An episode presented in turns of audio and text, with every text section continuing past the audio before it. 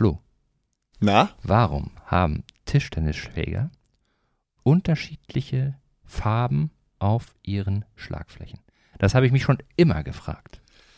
Ähm, grundsätzlich ist das so, dass die ähm, Tischtennisbelege ja unterschiedliche Eigenschaften haben. Okay? So, und das bedeutet einfach, dass wenn du ähm, unterschiedliche Eigenschaften auf der Vor- und auf der Rückhand hast, dass du dann quasi, dass der Gegner unterscheiden kann, von welcher Seite der Ball kommt. Also von welcher Seite der Ball über die Platte geschlagen wird, sodass er sich ein Stück weit auf die Eigenschaften des jeweiligen Belags einstellen kann.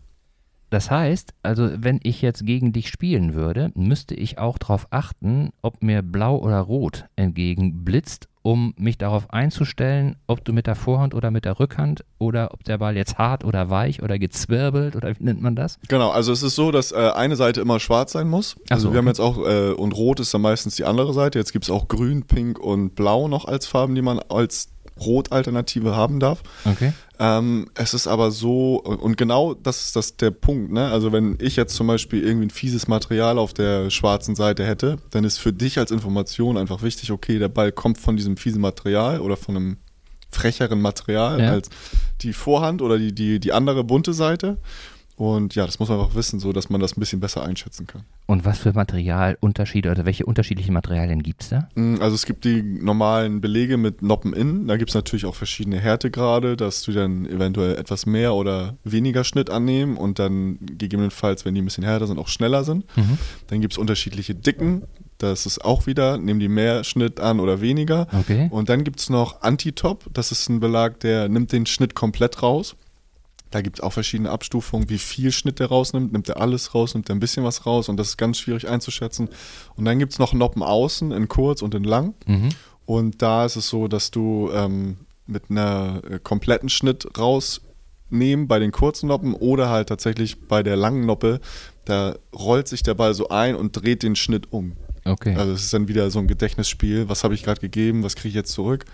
Also da gibt es verschiedenste, also hunderttausende Belege, die du draufkleben Und weiß ich denn vor dem Spiel, welche Belege mein Gegner benutzt? Mm, Genau, du darfst dir vor dem Spiel den Schläger von dem Gegner angucken. Ehrlich? Und Ach du so. spielst ja auch mit dem dich ein paar Bälle warm auf jeden Fall. Da kannst du halt auch schon gucken, wie reagiert der Belag. Muss ich jetzt irgendwie den Topspin mit mehr Spin spielen oder gerade spielen Okay. oder wie kommt der dann auch zurück? Und das merkt man beim Einspielen relativ schnell. Und dann im, im, im Zählen quasi ist der erste Satz ja auch meistens schon eigentlich dafür gedacht, um mal zu gucken, was macht der Gegner, aber Mhm. was macht auch der Schläger vom Gegner, damit du einfach damit umzugehen weißt und genau damit bekommst, was da abgeht, damit du halt dein Spiel dementsprechend auch umstellen kannst, wenn du es dann drauf hast Okay. oder halt auch nicht, ne? Okay. Das ist das Stichwort. Wollen wir mal gucken, was bei dir so abgeht? Tja, Wollen wir gell? loslegen? ja. Ikerne Cast.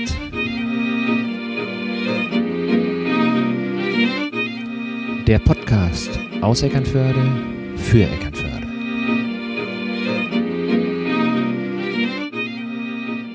Hallo liebe Leute und herzlich willkommen zu einer neuen Folge vom Ikerne Podcast. Schön, dass ihr wieder mit dabei seid. Und heute freue ich mich besonders, einen alten Bekannten begrüßen äh, zu dürfen. Äh, damals, ich weiß gar nicht, wie lange das her ist, äh, gucke ich nochmal genau nach, haben wir über Kaffee, Bohnen, über Geschmacksrichtungen und über alles, was mit äh, Kaffeegenuss sozusagen äh, zu tun hat, gesprochen. Und heute treffen wir uns wieder, sprechen sicherlich auch über diese Themen, aber es gibt eben auch Neuigkeiten. Und über die Neuigkeiten wollen wir natürlich auch sprechen. Herzlich willkommen, Flo, der Kaffeewagen-Papst aus Eckernförde. Grabowski, wie geht's, wie steht's? Ja, äh, erstmal vielen Dank für die nette Begrüßung. Freut mich, dass ich tatsächlich auch mal hier vor Ort sein darf. Ja. Äh, letztes Mal war es ja, glaube ich, übers Telefon. Das stimmt, ja. Ähm, ja, freue mich hier zu sein und ja, ein bisschen was zu erzählen habe ich auf jeden Fall. Ich hoffe, dass ich diesmal nicht so ganz viel mehr als, äh, als du redest, aber mal gucken, wie es diesmal läuft. Nee. Ich meine, letztes Mal war es ja auch so, äh, wenn ich die Gesprächsan wenn ich mich an die Gesprächsanteile erinnere, bist du da nicht zu kurz gekommen. Klar. nee, das äh, passiert mir selten tatsächlich. Ja, ja. Und sag mal, wie bist du denn so in den Advent gestartet?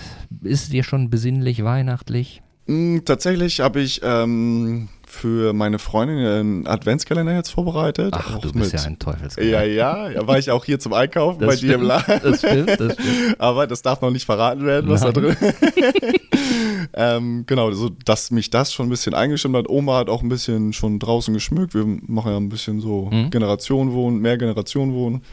Und ähm, so kommt das dann so langsam zustande. Adventskalender war bisher ein guter Erfolg, Mhm. sieht auch schick aus, Mhm. so dass wir da so ein bisschen ähm, jetzt starten quasi in die Adventszeit. Alles äh, ja, noch sehr ruhig, aber es wird. Schön. Und ich habe gelesen, dass man ja auch bei dir quasi Adventskaffee jetzt erwerben kann. Genau, wir haben ähm, dieses Jahr wieder ähm, noch von der Ernst Kaffeerösterei ähm, einen ganz besonderen Kaffee. Ähm, dieses Jahr, den wir immer als Weihnachtskaffee labeln, der ist von unseren Kunden immer heiß ersehen, weil wir bei diesen Weihnachtskaffeebohnen immer nochmal zeigen, was kann das eigentlich, was, was ist das, was, was, ähm, was kann Kaffee eigentlich sein? Mhm. Und ähm, da kaufen wir mal sehr, einen sehr, sehr hochpreisigen Kaffee in Anführungszeichen ein, der im Punktescore sehr, sehr hoch auch angesiedelt ist. Und dieses Jahr haben wir einen wunderschönen Kaffee ähm, von Maren geröstet bekommen mit so Kirschnuancen und Pralinengeschmack Mhm. und natürlich auch eine Schokolade. Also es Mhm. ist wirklich ein guter, guter Kaffee.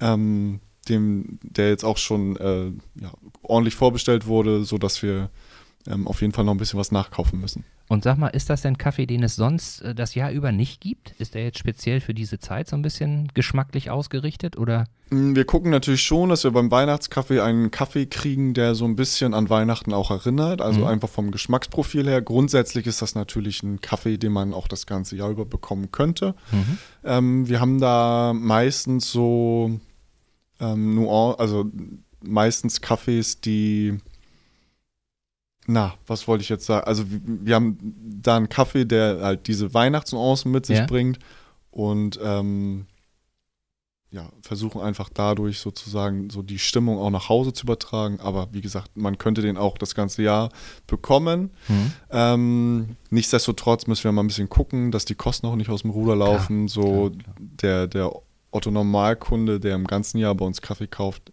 vielleicht etwas zu hochpreisig. Aber zu Weihnachten kann man sich ruhig mal sowas gönnen.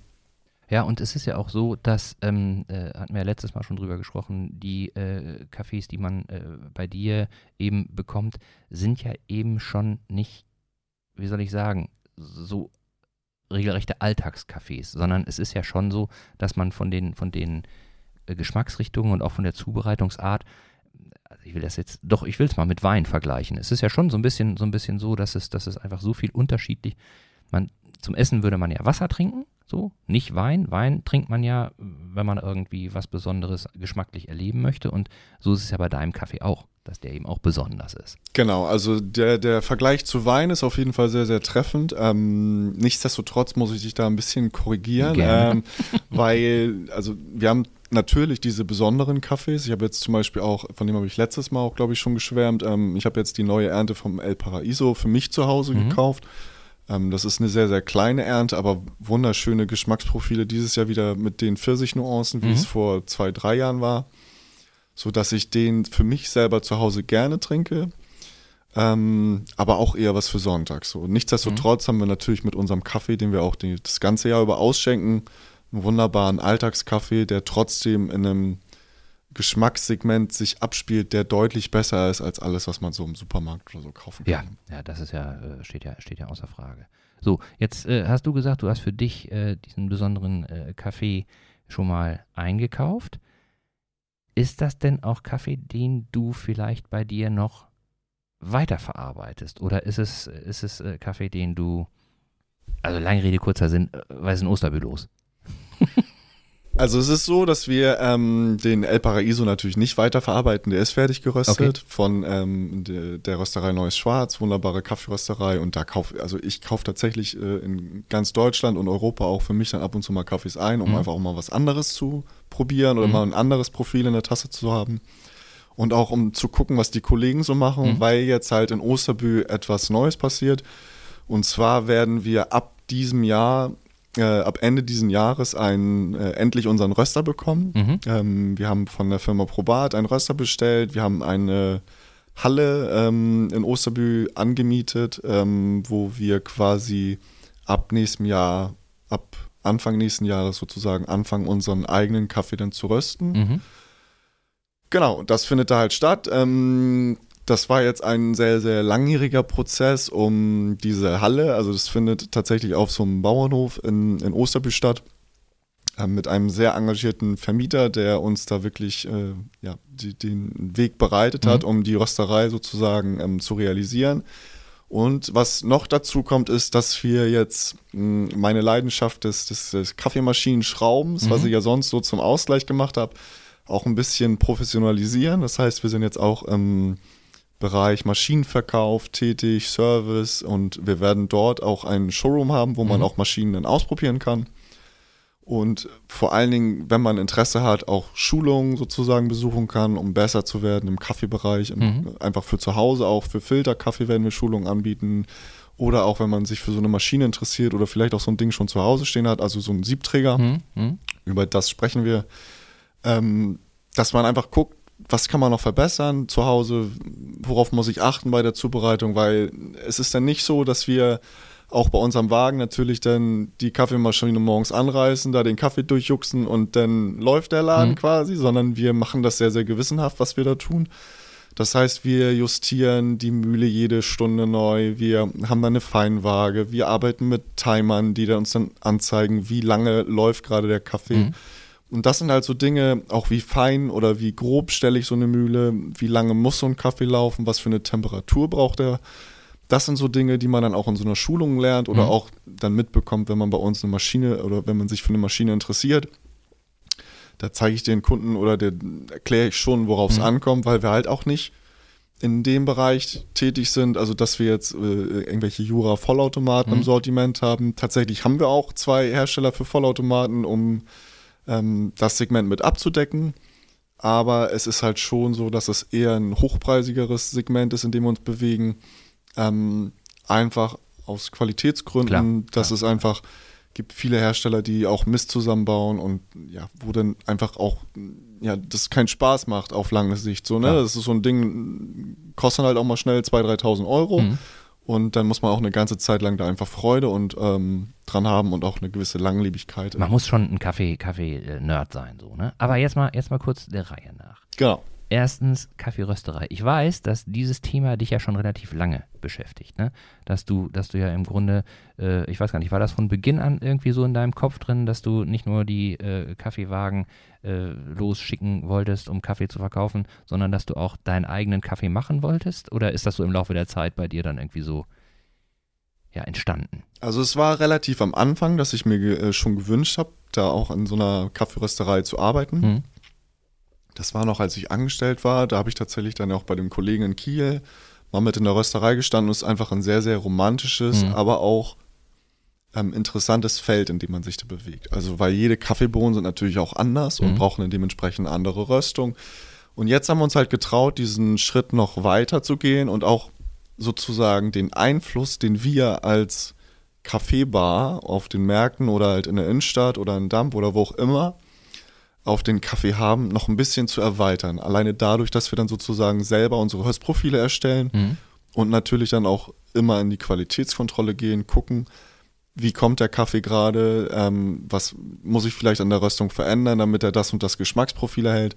Und das sind jetzt halt Dinge, die habe ich vorher mit Maren in ähm, Telefonaten abgestimmt, wo ich dann gesagt habe, okay, ich brauche es vielleicht lieber ein bisschen so oder ein bisschen so, wie können wir das Maren ist, erreichen? ist äh, eine deiner Lieferantinnen. Maren ist genau die- äh, von der Ernst Kaffeerösterei Mhm. aus äh, Köln. Grüße gehen raus, wenn du Mhm. das hörst. ähm, eine sehr, sehr nette Kollegin, die mich auch äh, in diesem Prozess der Röstereientwicklung sehr an die Hand genommen hat, was man Mhm. ja gar nicht so erwarten kann, weil sie ist selber Rösterin Mhm. und sie möchte mir natürlich lieber gerösteten Kaffee verkaufen, als dass sie sich einen Kollegen ranzüchtet, Klar. der dann selber noch äh, Kaffeebohnen rauszaubert äh, und in Deutschland verkauft. Ähm, und da bin ich wirklich sehr dankbar für, weil ich auch echt eine, ja, eine Woche bei ihr war Hm? und das wirklich sehr, sehr intensiv, äh, intensiv mit ihr geübt habe, geguckt habe. Wir haben natürlich auch Bücher vorher gelesen von Scott Rao, das ist so der Röster. Hm? Papst äh, weltweit, ähm, der wirklich sehr versiert auch an die Sachen rangeht. Und es ist halt auch nicht so wie in so einer 0815 Kaffeerösterei, dass wir da, was weiß ich, also ich habe schon oft gesehen, dass da einfach oben die Bohnen reinkommen, dann werden 200 Grad eingestellt und eine Viertelstunde wird der Röster laufen gelassen, mhm. dann holt die den Kram da wieder raus. Das ist nicht Kaffeerösten, also klar, dadurch kriegen die die Bohnen auch braun.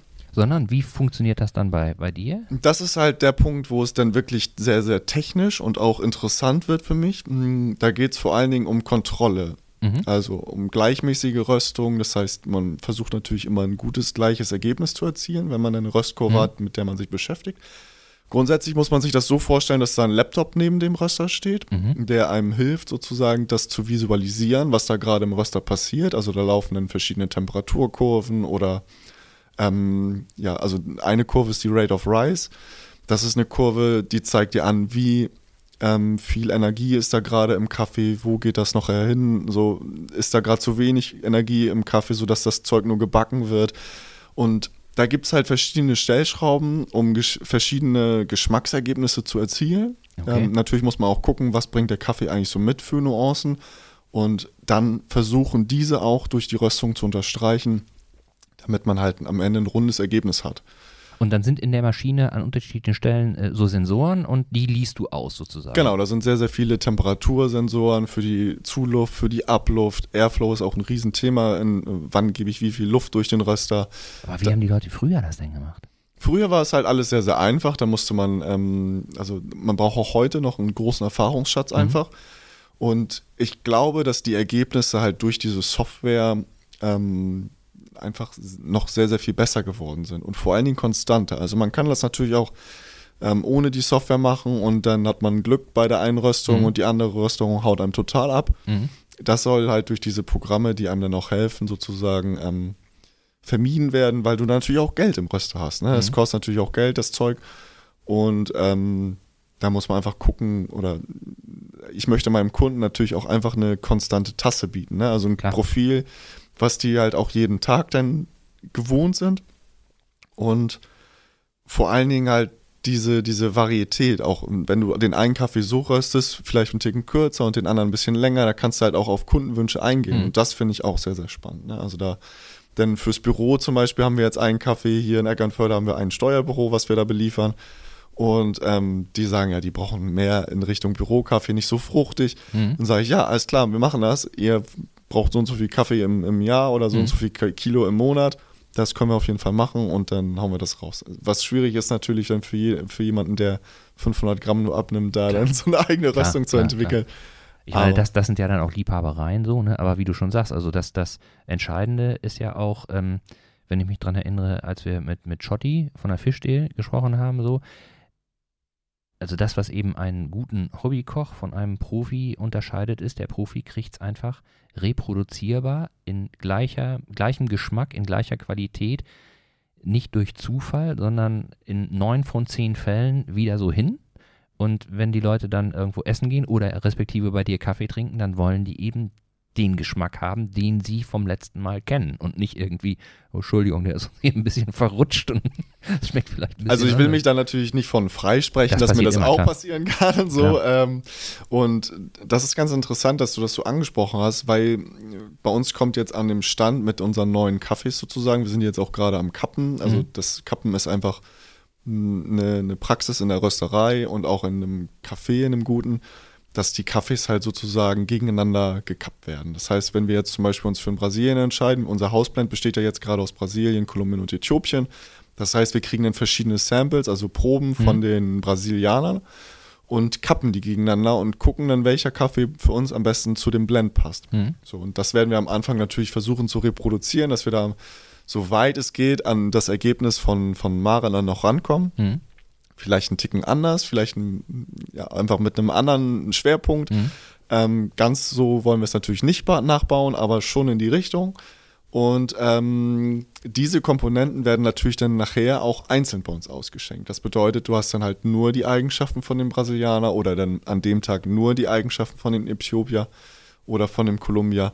Und dadurch wollen wir dann schon erreichen, dass auch klar, dass der, der Hausblend dann als eigenständiger Kaffee immer funktioniert mhm. und auch dann sozusagen immer eine gute, gleichbleibende Qualität hat.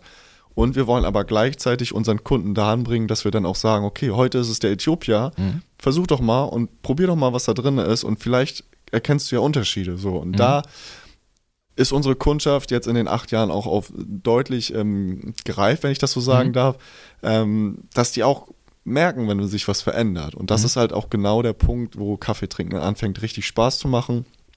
Wenn der Kunde mitmacht und sagt so, boah, das ist aber heute ein schöner, süßer Kaffee Mhm. oder das ist heute ein richtig schokoladiger Kaffee.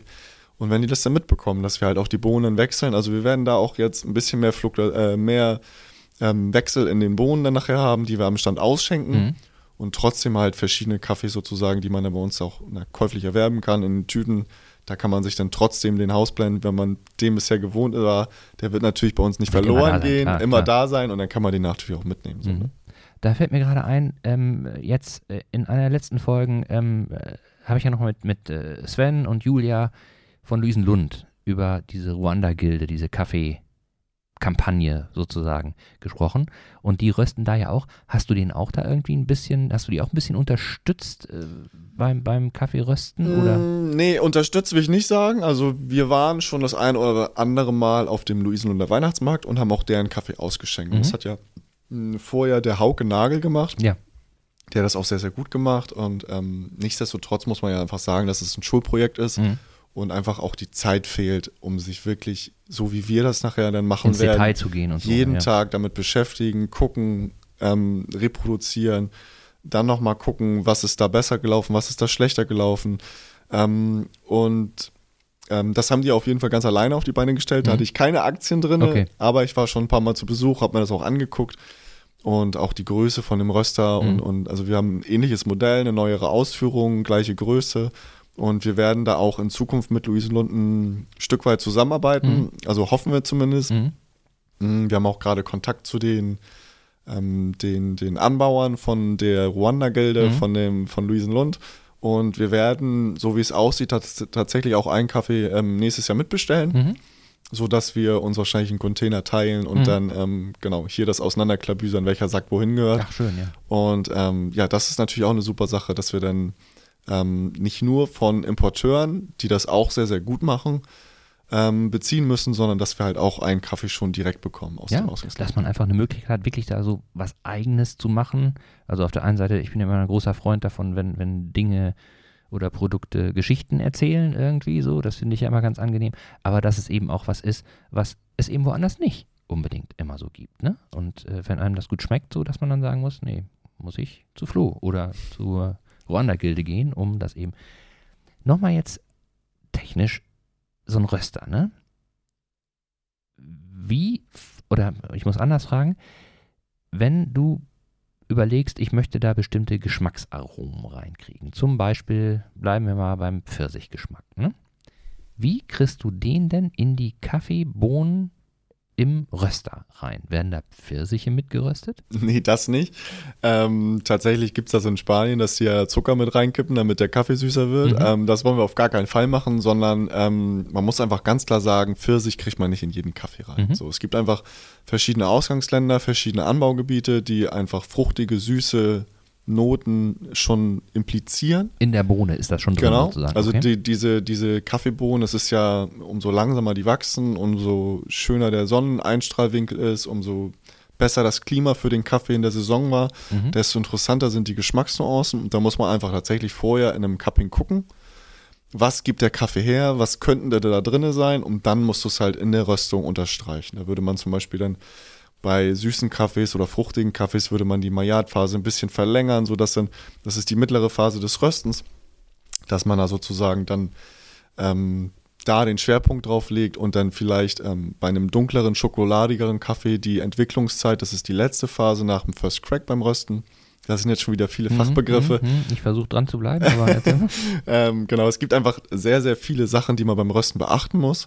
Und jede Phase des Röstens kann dem Kaffee eine unterschiedliche Eigenschaft geben. Aber Mhm. nichtsdestotrotz, die, die, die Hauptmerkmale, die nachher in der Tasse zu finden sind, die kommen von der Bohne selbst. Und da musst du halt dann den richtigen Kaffee aussuchen und dann sozusagen ähm, das durch die Röstung unterstreichen. Und deswegen ist es auch ein Vorteil für uns, dass wir am Anfang nicht jeden Kaffee unbedingt direkt importieren. Mhm. Viele Röstereien sagen ja, okay, wir sind Direktimporteure und äh, das ist auch gut. Ähm, es hat aber auch Nachteile. Und zwar hast du halt nicht die breite Auswahl von den Kaffees, äh, wie zum Beispiel die ein Importeur geben kann. Und es gibt im Specialty-Bereich auch sehr, sehr gute Importeure, die wirklich auf vieles achten. Auf äh, Pestizide, dass sie ja nicht verwendet werden, auf Arbeitsbedingungen etc. Das ist uns natürlich auch ganz, ganz wichtig. Und ähm, das muss natürlich sichergestellt sein. Und die Importeure, mit denen wir zusammenarbeiten, ähm, bieten das. Und dadurch, dass die aber einfach mehr Manpower haben als ich zum Beispiel, Mhm. dass ich jetzt alleine dann nach Kolumbien fliege, Mhm. Äthiopien und dann da, dann bin ich nur noch im Urlaub, Mhm. beziehungsweise arbeiten im Ausland. Ähm, das kann ich natürlich jetzt noch nicht bewerkstelligen. Das ist dann natürlich äh, von, von den Importeuren her schon gemacht. So, Mhm. und dann sagen die, okay, was willst du für einen Kaffee haben? Und sagst, ich brauche hier einen fruchtigen einen- einen Kaffee einfach mit, mit, mit Erdbeer oder was Mhm. auch immer. Und dann sagt er, ja, ich habe hier geiles Zeug, den, den und den, der kommt dafür in Frage. Dann sagst du, ja, alles klar, schick mir mal ein paar Samples rüber, die kommen dann schon geröstet oder halt nicht. Okay. dann röstest du die selber, die Samples zu Hause auf einem kleinen Röster. Und dann kappst du die gegeneinander. Und dann suchst du halt das aus. So. Und dann kannst du halt auch mal einen sehr, sehr guten Kaffee dabei haben, der so ein Direktimporteur ähm, dann vielleicht nicht im Portfolio hat. Und Mhm. dann ist es natürlich auch noch eine Risikosache. Ne? Wenn ihr zum Beispiel so eine ganze Ernte irgendwie als Direktimporteur auf dem Container irgendwie abhanden kommt, dann hast du natürlich Pech gehabt. Ja, entweder ist das versichert oder hast halt Pech gehabt. Ja. Und ähm, unsere Kaffees sind dann meistens schon hier vor Ort, die wir dann aussuchen können bei den Importeuren und ähm, das Risiko ist dann deutlich überschaubarer. Und ist es denn so, äh, du warst doch bestimmt auch schon mal bei irgendeinem Importeur vor Ort so und der hat dir da mehrere Kaffees gezeigt, ne? Wie, wie kann ich mir das denn vorstellen? Dann, dann läuft man da, ähm, also liegen da die, die gerösteten Bohnen rum und man riecht dran? Oder, oder hat der aufgebrühten Kaffee und du probierst den dann? Oder, oder wie? Also es ist so, dass du, ähm, du läufst da natürlich nicht einfach quer durch, Mhm. so, ne? Und geröstet ist es auch alles noch nicht, sondern Okay. die haben die grünen Bohnen da Mhm.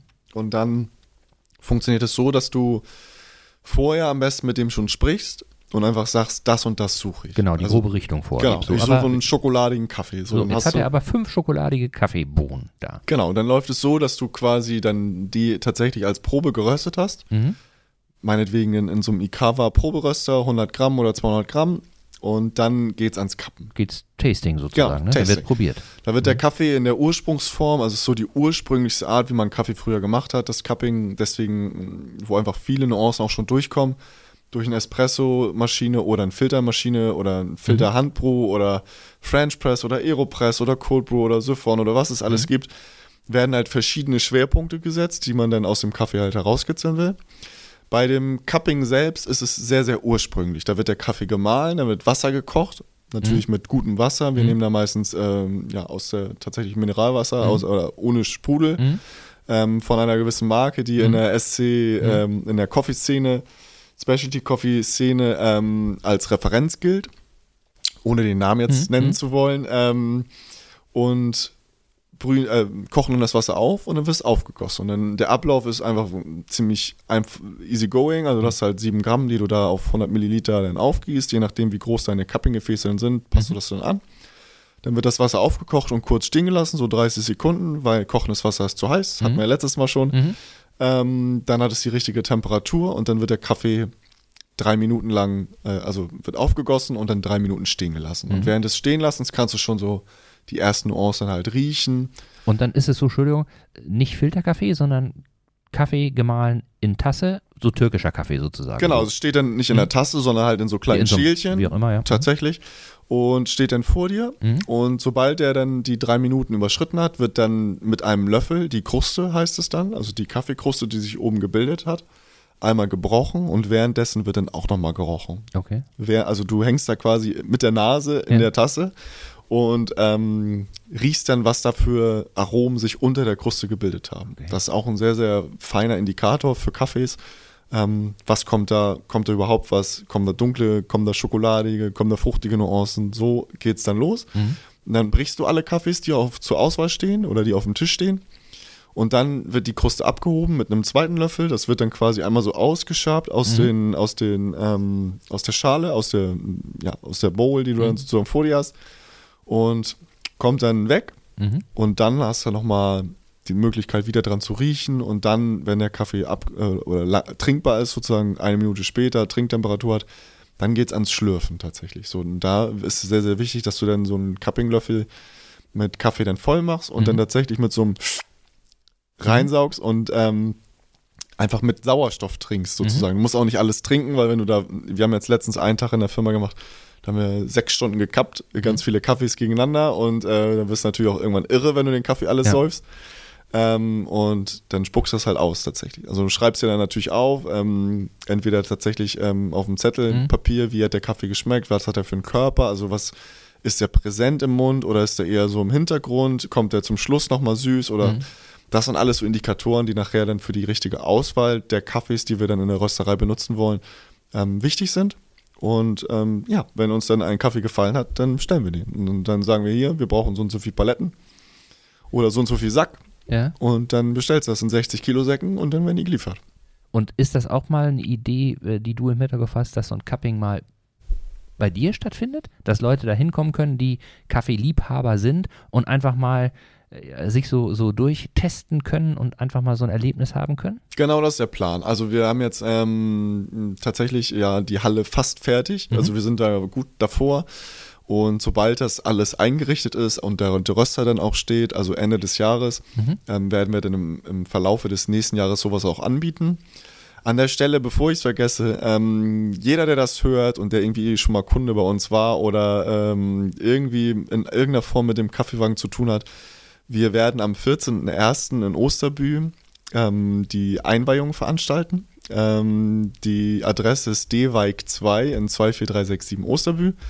Das wird so gegen 16 Uhr losgehen mit so ein bisschen Kaffee und Kuchen und ähm, genau, und dann mit äh, Abendprogramm bis in die späten Stunden. Ähm, also eine riesen Party wird da sozusagen äh, stattfinden und ich würde mich freuen, wenn alle kommen. Und genau da kann man dann halt auch schon mal gucken, was geht da eigentlich ab bei uns in der Halle. Also wie sieht das aus?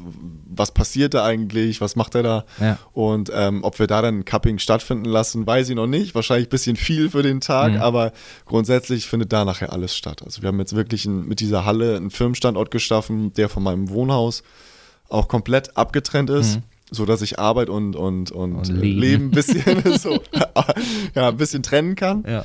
Und das ist auch gut so. Und genau, äh, da finden nachher dann die Schulungen statt, die Cuppings statt, äh, die, die Maschinen ausprobieren statt. Und ja, auch äh, wenn wir das dann tatsächlich, wenn wir so weit sind, dass ich mich selber auch sehr, sehr sicher fühle mit dem Rösten. Mhm. Am Anfang ist es ja so ein bisschen Try and Error und ein bisschen ausprobieren. Und das macht die Sache für mich auch sehr, sehr spannend. Und wenn ich mich da bereit fühle, dann auch Kurse zu geben, wird es auch da Rösterkurse geben, dass man da mal mitmachen kann, mhm. sodass man dann auch mal, ja, einfach mal einen Einblick bekommt, was macht er da eigentlich so mhm. und, und wie funktioniert das, was er da macht das mit dem 14.01., das sagst du mir nachher nochmal genau, dann schreibe ich mir das auf und dann schreiben wir das auch noch in die Shownotes zu der Folge, sodass da jeder auf der sicheren Seite ist und weiß, wo er am 14. Januar hinzugehen hat. So, jetzt hast du ja schon gesagt, äh, Showroom wird da sein mit ähm, dem Röster und äh, mit den Bohnen und kann ich mir alles schon sehr heimelig vorstellen. Kaffee hat ja auch einen ganz besonderen Geruch und äh, kann ich mir sehr schön vorstellen. Aber zudem gibt es da eben auch ich sage jetzt mal ganz banal, Kaffeemaschinen, die du verkaufst. Gib mir doch da mal einen kurzen Überblick über die Siebträgermaschinen, die du da anbietest, beziehungsweise ich sage mal so, ich habe auch eine kleine Siebträgermaschine zu Hause.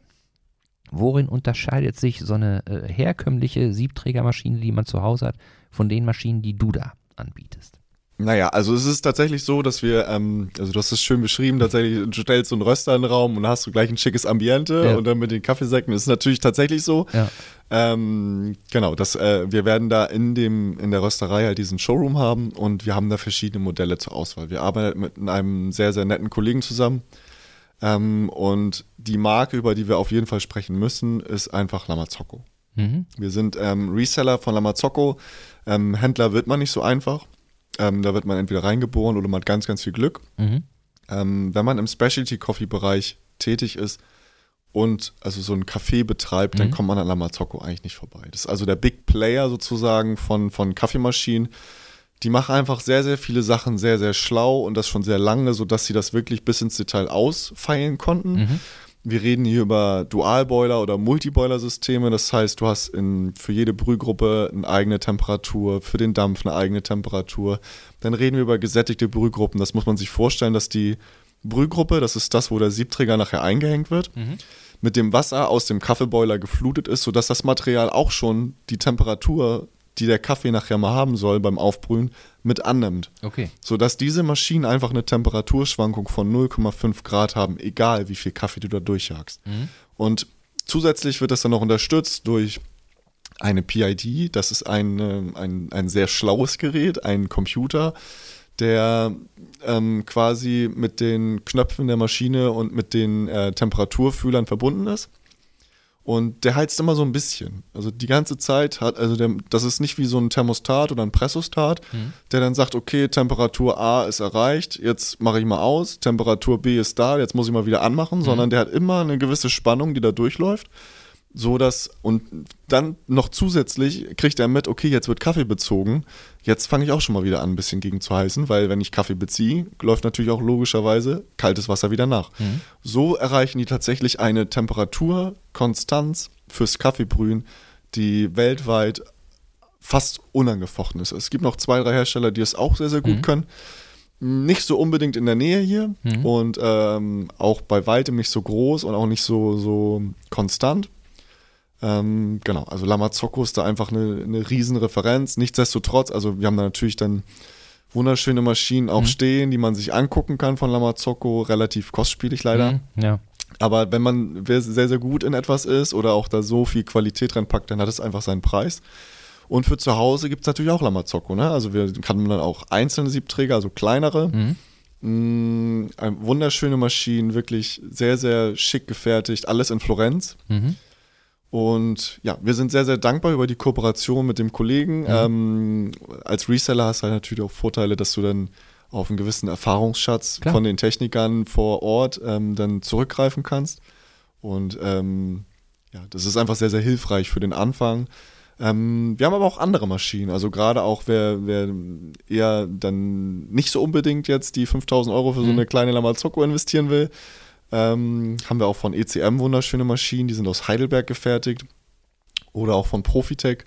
Das sind so die drei Siebträgerhersteller, die wir ähm, quasi in unserem Portfolio haben. Und da haben wir uns einfach für Maschinen entschieden, die schon für gut befunden wurden. Mhm. So, das heißt, der Kollege aus, ähm, äh, aus Mitteldeutschland, mit dem wir da zusammenarbeiten, ähm, der, der hat die selber im Portfolio und hat dann selber auch schon andere Maschinen da mhm. gehabt die vielleicht in der Verarbeitung oder halt dadurch, dass man einfach dann auch wir ja natürlich Service anbieten, kriegt man einfach auch mit, was geht da kaputt mhm. an den Maschinen. Ne? So und das sind so die drei Hersteller, für die wir uns jetzt entschieden haben, die einfach sehr, sehr langlebig sind und auch eine gewisse Qualität mit sich bringen und natürlich auch optisch was hermachen. So. Weil wenn du in der Küche so ein Ding stehen haben willst, dann musst du einfach auch gerne damit arbeiten. Mhm. Und eigentlich soll dir das jedes Mal ein Grinsen aufs Gesicht zaubern, wenn du da vorbeigehst, ne? Und sag mal, ähm, sind das denn Maschinen, die für sozusagen den Endverbraucher äh, interessant sind? Oder äh, ich habe das eben so verstanden, wenn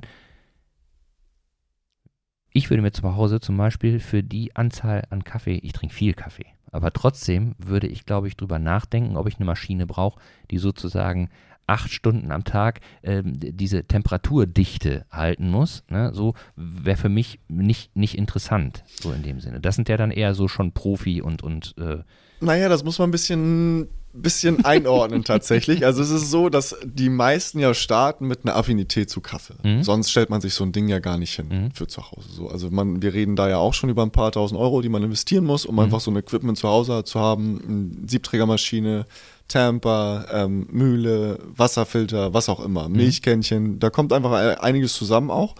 Und das muss man sich ja schon ziemlich genau überlegen. So, und wenn du jetzt schon so ein Ding zu Hause hast und ja, mit jemandem ins Gespräch kommst wie mir, der mhm. einfach da auch ähm, sehr, sehr versiert ist in dem, was er da tut, dann wirst du relativ schnell merken, okay, warum schmeckt der Kaffee jetzt nicht so wie bei dem Kollegen da am Stand, mhm. der mir das, äh, das ist doch die gleiche Bohne, warum kriege ich das nicht genauso hin? Mhm. So, und dann geht es nämlich los. Dann rufst du mich an, dann fragst du mal nach, was kann ich noch verbessern? Und dann sage ich, ja, vielleicht mal da drehen, mal da drehen, mhm. mal Markrad einstellen, sowas.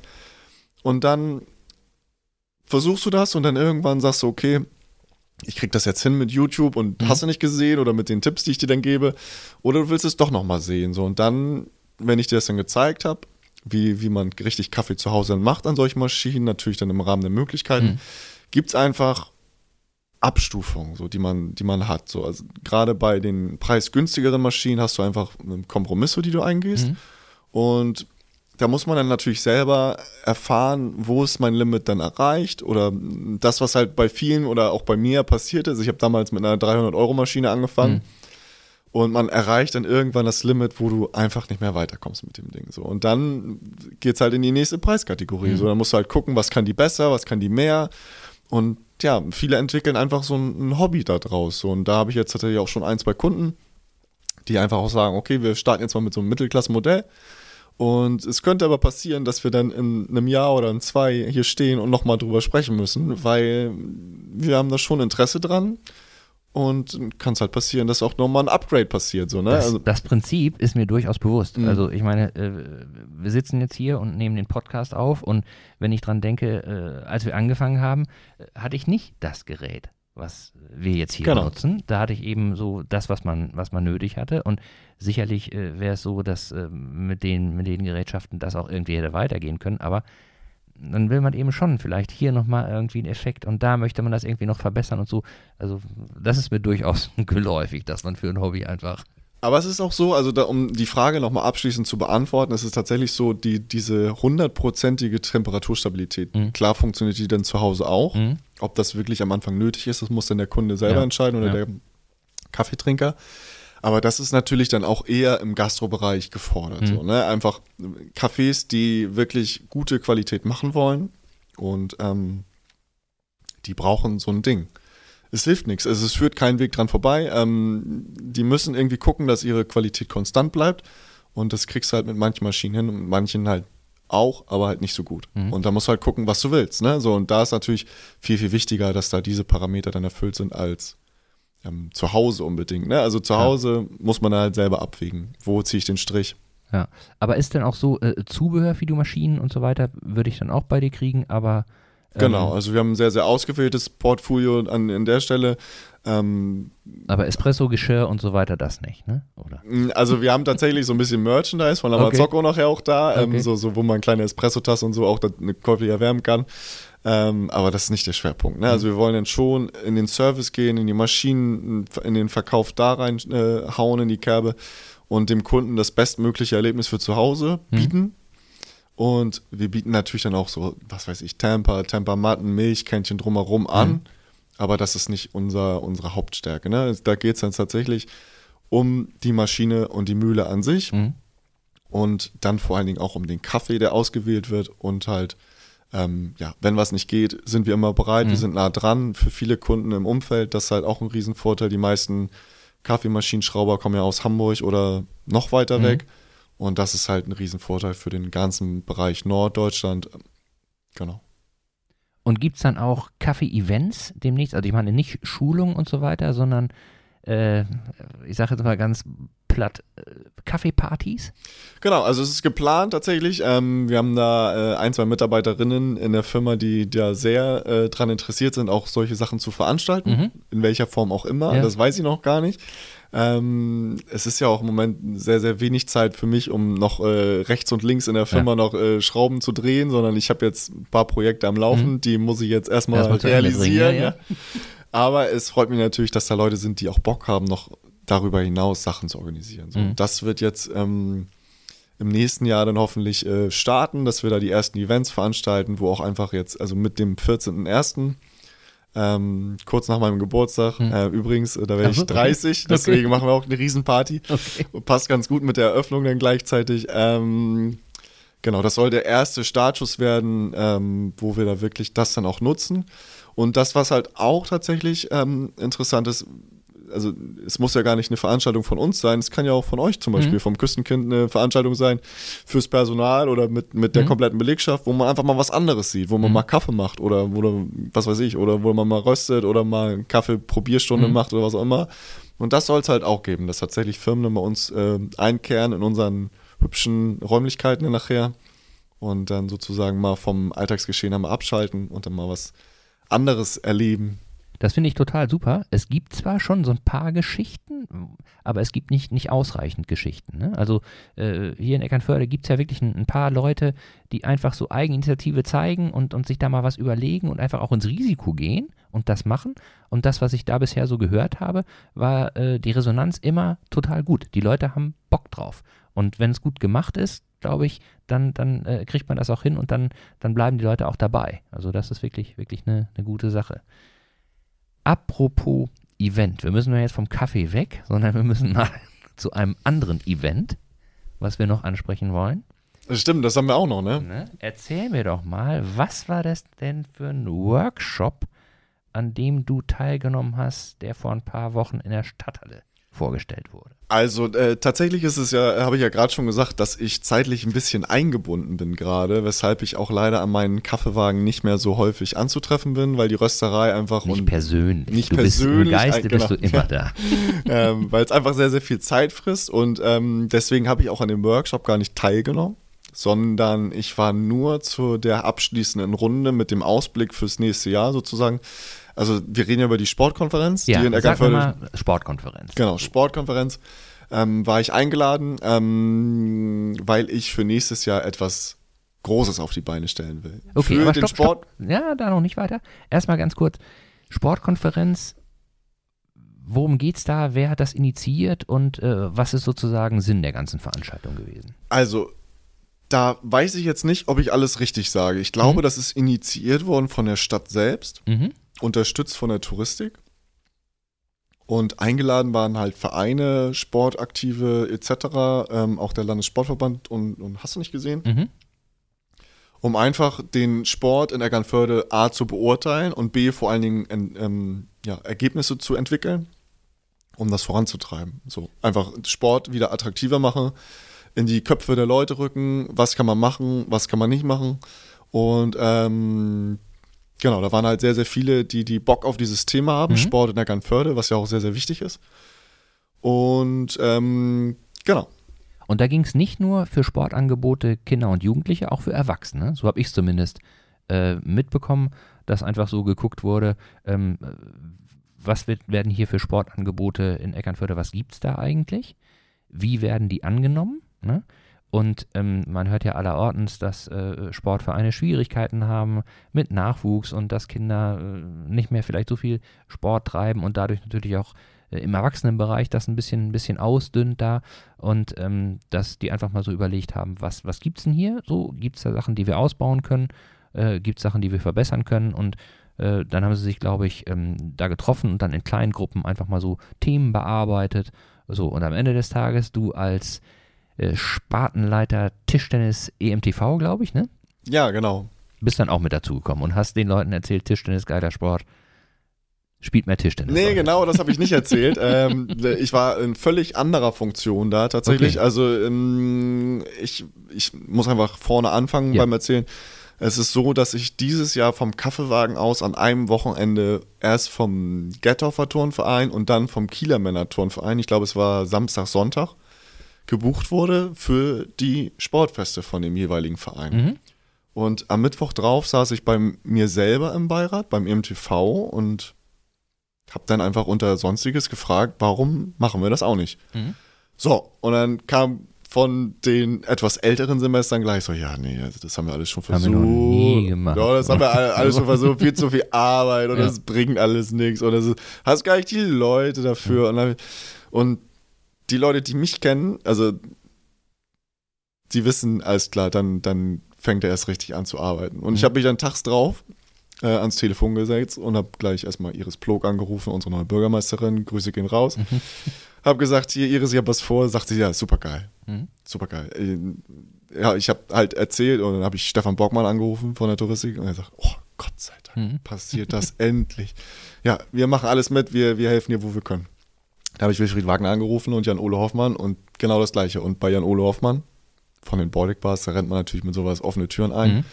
Ja, jetzt haben wir ein kleines Planungsgremium äh, eingerichtet für eine Riesensportveranstaltung am Schü Schulzentrum Süd. Mhm.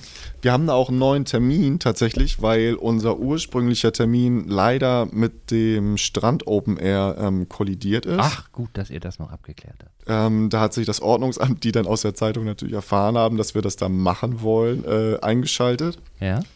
Und ich meine, es ist der 1. Juli 2023, der neue Termin für unser Sportfest.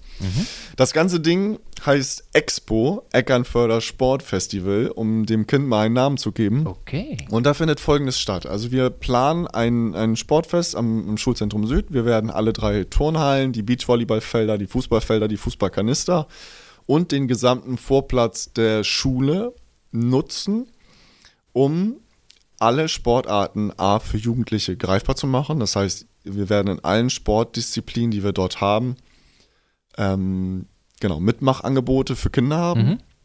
Aber wir werden auch für den Herren- und für den jungen Erwachsenenbereich diese Sportart in kleinen Final Four Turnieren austragen. Das Mhm. heißt, zum Beispiel beim Fußball oder beim Tischtennis oder Mhm. beim Handball werden ja einfach die umliegenden Dörfer oder die Vereine aus der Stadt zusammenkommen und dann um eine goldene Ananas quasi äh, einfach die Sportart betreiben.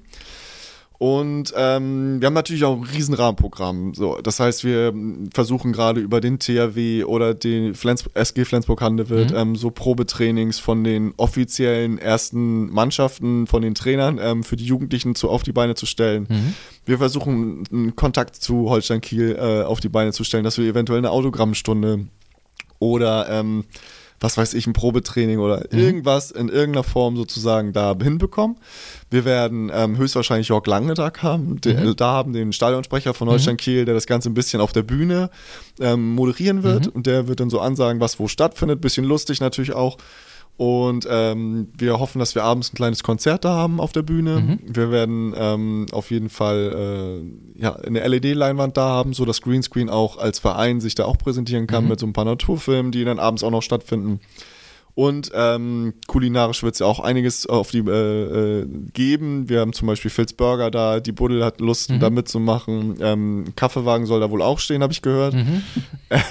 wenn wir es dann einplanen können. Ähm, bisschen Kuchenverkauf vom EMTV ist geplant und äh, Udit Schwab vom Schwab Catering aus dem EMTV Sportheim wird natürlich auch äh, etwas äh, deliziöses kredenzen, Mhm. sodass für alles ähm, gesorgt ist. Mm, genau, das ist eigentlich die Grundidee dieser Veranstaltung, dass wir mal alle zusammenkommen und man kriegt ja dann relativ schnell mit so, also relativ viele Leute, die dann auch gleich sagen so, boah, ist das wirklich? Und Mhm. das ist aber auch schon ein Risiko, was du davor hast. Und ich sagte so, Leute, wir geben jetzt ein bisschen Geld aus, Mhm. wir plakatieren die ganze Stadt und den Mhm. Kreis zu mit diesem Ding. Mhm. Ich will, dass jeder davon weiß. Und im Zweifel haben wir ein bisschen Geld ausgegeben und machen den ganzen Tag Sport. Mhm. Und im besten Fall haben wir eine Veranstaltung ins Leben gerufen, die jedes Jahr stattfinden kann. Mhm. Die dann vielleicht auch für so schöne Geschichten, die jetzt nicht mehr stattfinden, wie zum Beispiel den Staffelmarathon Mhm. oder den Triathlon oder was auch immer, so große Veranstaltungen, die, die der EMTV einfach ähm, auf die Beine gestellt hat in den vergangenen Jahren. Vielleicht findet sich ja dafür auch jemand, der dann Bock hat, das äh, in Zusammenarbeit mit uns als Expo sozusagen dann wieder ins Leben zu rufen. Wenn der Grundpfeiler einer Veranstaltung schon steht und man sich nur noch wirklich um die, den Lauf oder was auch immer dann äh, an sich kümmern muss. So. Das ist die, die Idee.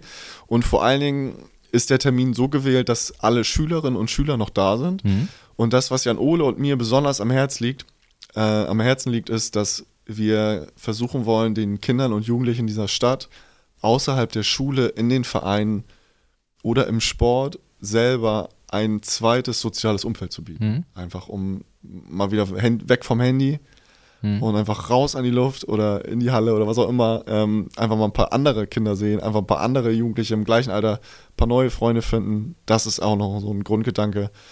Und ja, ich denke, ich habe da ähm, mit Andreas Kaiser jemanden gefunden, der die sportliche Koordination hoffentlich ganz Mhm. gut auf die Beine stellt. Und mit meinem Planungsteam ähm, äh, fähige Leute an der, an der Hand, sodass ich, also ich mache das ja nicht, weil ich da äh, Zeit und äh, Mhm. die, die Zeit Aus übrig habe, das, das selber zu ja, aus Langeweile, sondern ich mache das, weil ich glaube, dass das fehlt. Und ja, also ich glaube auch, dass es nicht sehr, sehr viele Leute gibt, die einfach ähm, die Connections in den Vereinen und einfach durch den Kaffeewagen habe ich einfach sehr, sehr viele Leute, die Mhm. ich einfach kenne und auch dann Wirtschaft und hier ähm, Gemeinwohl sozusagen zusammenbringen kann. Ähm, weil das ganze Ding soll natürlich über Sponsoren finanziert werden. Mhm. So. Und da werde ich schon so den einen oder anderen dann auch mal ansprechen oder habe ich auch schon angesprochen, der dann vielleicht mal ein paar Euro locker macht Mhm. für so eine gute Veranstaltung in der Hoffnung, dass dann das äh, genau so stattfindet und ähm, dann auch in den nächsten Jahren halt so stattfinden Mhm. kann. Ich glaube, ganz wichtig dabei ist, dass zwar schon die Leute, die es antreiben, das dürfen nicht zu viele sein, so, ne? aber, aber dass es trotzdem, was, was die Umsetzung angeht, dass du da einfach das auf mehrere Schultern verteilt hast. Weil ansonsten gehst, glaube ich, kaputt. Wenn Ja, sagst, also das, das es- kannst du natürlich alleine, nicht. ne? Nee, das kannst du nicht. Ich habe auch immer bei den ganzen ähm, Beiratssitzungen vom EMTV gesagt, da haben die auch gefragt, wie willst du das machen soll. Ich sage, ja, ich stelle eine, eine Grundpfeiler an Veranstaltungen zur Verfügung und ich werde mich aber garantiert nicht beim Handball hinstellen und dann ein Spiel pfeifen. Mhm. Das war mal so mein Beispiel, Mhm. sondern das muss auch von euch kommen. Ne? Und deswegen frage ich euch heute, und das habe ich auch vom Verein so absegnen lassen, ich sage, ich will das Ding auf die Beine stellen, habt ihr Lust mitzumachen? Mhm. So, und ähm, ich äh, werde an dem Tag sowieso genug zu tun haben mit äh, der Veranstaltung an sich. Ich werde Mhm. an dem Tag auch nichts mit dem Kaffeewagen zu tun haben. Mhm. Das müssen die Kollegen dann von mir selber hinkriegen. Mhm. Und ich werde auch beim Tischtennis nicht irgendwie äh, Punktspiele betreiben an dem Tag, sondern ich werde tatsächlich für die Veranstaltung da sein. Und alles weitere, die sportliche Geschichte, also die, die in den Sportarten selbst, die, die, ähm, die Aktivitäten, die müssen natürlich aus dem Verein kommen. So, Mhm. ne? Und deswegen ist es auch die Expo vom EMTV, weil wir, äh, weil ich erstmal EMTVer bin, weil wir das Risiko tragen und auch die finanziellen Mittel zur Mhm. Verfügung stellen. Nichtsdestotrotz hat auch zum Beispiel der ESV und der VfR schon signalisiert, wir wollen auf jeden Fall dabei sein. Mhm. Ähm, Dance and Fly hat auch schon gesagt, wir wollen irgendwas mitmachen. Und das ist mir auch noch ganz wichtig, ähm, das einmal zu betonen. Es geht tatsächlich nicht nur um Sportvereine, sondern auch die Pfadfinder oder was weiß ich, der Skatclub Eggernförde ähm, dürfen sich, und das ist auch eine Grundidee dieser Veranstaltung, die ich vorhin noch vergessen habe, dürfen sich auf dieser Veranstaltung präsentieren. Das bedeutet, jeder Verein, der mitmacht, der aus Eckernförde auch kommt, Mhm. der darf sich mit einem Infostand dort präsentieren. Das Mhm. heißt, nicht nur die Sportart machen, könnt, also könnt ihr auch nur machen, Mhm. aber gewollt ist eigentlich, dass ihr auch einen Infostand macht, wo ihr von mir aus auch Merchandise verkauft oder Mitglieder gewinnt oder was Mhm. auch immer. Könnt ihr gleich Mitgliederanträge mitbringen, unterschreiben lassen, Kinder Mhm. anmelden lassen. Mhm. Wunderbar.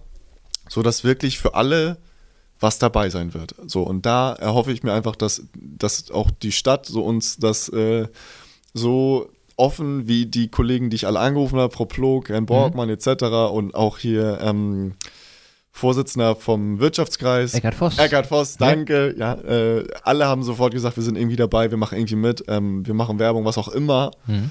Und auch gerade die Touristik ist natürlich ein super Partner für diese ganze Geschichte, weil ohne die, also ich sage das letzte Woche beim Ordnungsamt und dann heißt es ja, Sicherheitskonzept und ich sage ja, Ja, weiß ich nicht. Und äh, Stefan Vollbert saß da neben und meinte, ja, ja, das machen wir schon, das ist gar kein Problem. die wissen eben, wie, wie, wie Veranstaltungen gehen, so, ne? Genau. Und äh, das ist ja auch eine, eine Kompetenz und eine Fähigkeit, die total wichtig ist und die gut eingebracht werden kann. Und dafür äh, machen andere Leute eben das Kreative oder auch äh, das Anquatschen von, von äh, anderen Leuten und so weiter. Und sag mal, ist das denn, du sagtest eben, alle Vereine hier in Eckernförde, gibt es denn drumherum auch irgendwie eine Grenze? Also wie wäre es jetzt, was weiß ich, wenn äh, der Wakelsböer Fußballverein sagt, wir wollen mitmachen, wäre das noch okay oder, oder würdet ihr sagen, nee, es sollte schon Eckernförder Stadtgebiet sein? Also mitmachen auf jeden Fall. Mhm. Gerade auch beim Tischtennis haben wir einfach nur einen Verein in Mhm. Eckernförde, der wirklich noch im Punktspielbetrieb aktiv ist. Mhm. Und wenn wir ein Final vorspielen sollen, müssen wir natürlich auch andere Vereine einbauen. Ja. Und ich bin Osterbüher. Ja. Definitiv wird Osterbühl im Fußball, im Mhm. Tischtennis und was sie noch zu bieten haben, dabei sein. Also Osterbühl ist ja auch sehr, sehr breit aufgestellt, Mhm. was das angeht. Ähm, das heißt, für die, für die Final Fours, die wir spielen, wird auch für die umliegenden Vereine, die von uns dann sozusagen angesprochen werden Mhm. oder die sich auch von sich aus melden, die da gerne mitmachen möchten. Ähm, es wird natürlich versucht zu berücksichtigen. Ähm, nichtsdestotrotz ist es ein Sportfest für die Eckernförde, die Mhm. Expo, genau. Also und aber jeder der Verein, der auch mitmacht, darf sich natürlich auch präsentieren, so ganz Mhm. klar. Also das ist auch gewollt. Es geht nicht nur in erster Linie um, ähm, um, um, um die Sportart an sich, sondern wir wollen natürlich, dass möglichst viele Leute auch einen großen Nutzen da einfach rausziehen können. Ja, und dass sie einfach erstens wissen, was es alles so gibt. Das ist ja, ist ja auch so ein bisschen äh, mein Ansatz gewesen hier bei dem, bei dem Podcast, dass viele Leute sich zwar auskennen, aber trotzdem erreicht man immer noch mal irgendwie einen, der das gar nicht wusste. So, ne? Ja, und, dann es ist vor allen Dingen auch, äh, da werden ja auch viele aus, von außerhalb kommen, Ja. einfach aus den umliegenden Dörfern und dann ist es natürlich für die, natürlich für die, also wir wollen jetzt nicht Osterbü, OSV, Bargelsbü äh, Mhm. irgendwie damit kaputt machen, sondern dann ist es für Kinder, die aus dem besagten Dorf dann halt kommen, auch natürlich viel logischer, einfach in den Sportverein zu gehen. Wir wollen einfach nur die Sportarten sichtbar machen. Mhm. Ich krieg zum Beispiel immer zu hören, Tischtennis ist gar kein Sport, da stehst du in der Platte und Mhm. hältst einen Schläger ein bisschen rein. Wir haben Fußballer, die haben Verbandsliga gespielt, die sagen, die haben in ihrem ganzen Leben noch nie so geschwitzt wie beim Tischtennis, weil es einfach so anstrengend ist. Und das wollen wir halt auch mal zeigen, was das eigentlich sein kann. So, oder Badminton, total unterschätzte Sportart. Oder halt auch bei den Baltic Bars oder Flying Dance wissen wahrscheinlich auch nicht alle, was die da eigentlich betreiben. So, und darum geht's im Grunde. Tischtennis, normalerweise bin ich immer ein großer Freund davon, habe ich immer äh, große Klappe, so. Äh, und ich erinnere mich aber, als ich äh, noch jung und drahtig war, habe ich tatsächlich mal mit einem Tischtennisspieler gewettet, ähm, dass ich, äh, am Anfang war es so, ich, ich schlag dich, ich kann Tischtennis spielen, so. Und dann hat der mir gesagt, pass auf, ich wette mit dir, du holst keinen Punkt gegen mich. Keinen Punkt. Na, Ja, das- Spinner, das schaffe ich schon, das schaffe ich schon. Also die Wette kann ich jetzt äh, dir auch hundertprozentig anbieten. Du kannst auch neun Punkte vorhaben von mir aus, gewinnst trotzdem. Nee, mach ich nicht, mach ich nicht, weil ich habe dann mit dem gespielt, so, ne? Und ähm, äh, äh, dieser Link Michel, äh, beim Einspielen hat er ganz normal gespielt, so. Und dann, ja, jetzt legen wir mal los um Punkte. Und dann sagt er, pass auf, hier ist der Ball. Und ich sag dir ganz genau jetzt schon, wo du den neben die Platte schießt. Sag ich dir jetzt. ja, das ist Sag, komm, natürlich mal. Seitenschnitt und so? So. Und du hältst einen Schläger rein und weißt gar nicht, wo vorne nicht. ist. Ja, ja. Keine Ahnung. Und ich habe auch äh, wirklich hinterher, äh, er hat mir versucht dann zu sagen, Mensch, äh, du musst so und so machen, irgendwie aus dem Handgelenk. Ich habe das nicht hingekriegt. Und ich habe original nicht einen Ball wieder übers Netz auf seine Platte gekriegt. ja. Aufschlag, tot. Weil, also das kann ich äh, 100% unterschreiben. Also mir würde das natürlich dann nicht mit deinem Kollegen da passieren. da, da weiß Aber ich schon, deswegen, mir ich halte, zu helfen. Ich aber, halte mich da zurück. So, wenn es was um Minigolf gehen würde, würde Ja. ich sagen, okay, hm, Ja, habe ich ja, eine Chance. Aber, wobei, wenn da so, so ein Profi-Minigolf soll es ja auch geben. Also Ja. es sind alle eingeladen, ihre Sportart, auch die Unbekannten, ähm, dann zu präsentieren. Ich, ich kann mich erinnern, in, beim Kieler Männer Turnverein, da gab es eine Sparte, die machen äh, hier Star Wars Showkampf. Hm? Die kommen dann in kompletter Montur als äh, Sturmtruppler. Hm? Habe ich so noch nie vorher gesehen, aber ist ja cool, dass es das gibt. Ne? Total. Total. Und auch dann für, für die Leute, die da hinkommen, äh, sehen eben nicht nur so die klassischen Dinge, die sie kennen, sondern können einfach mal andere Sachen. Finde ich Mhm. Ja, super. oder auch Quidditch zum Beispiel, ne? Von Quidditch, Harry Potter. Ja, gab es auch beim Kieler Turnverein, habe ich gedacht. Also, ja, finde ich klasse so. Ne? Ob es das in Eckernförde nachher auf, auf der Expo auch geben wird, weiß ich nicht. Ja. Wir, wir sind wahrscheinlich noch ein bisschen zu konventionell mit den Sportarten. Aber ich bin für jede Anregung offen und auch für, also Ziel der Sportkonferenz war es ja auch, dass es im nächsten Jahr wiederholt wird. Mhm. Und ich hoffe natürlich, dass wir im nächsten Jahr auch die Expo wieder, also dann im übernächsten Jahr wieder stattfinden lassen, dass wir da vielleicht dann auch die Räumlichkeiten der Schule, Aula etc. nutzen können, dass dann auch diese Sportkonferenz bei uns auf der Expo stattfinden kann, Mhm. um das einfach gegenseitig zu befruchten, dass halt drinnen über Sport geredet wird und draußen Sport betrieben wird. Ja, das wäre natürlich klasse, ne? wenn, man, wenn man die Konferenz quasi zeitgleich machen könnte mit dem Event, so, ne? Und ich habe eben nur so überlegt, also das, was du da erzählt hast, das sind ja echt viele Sachen. Kommst du denn da mit einem Tag überhaupt aus?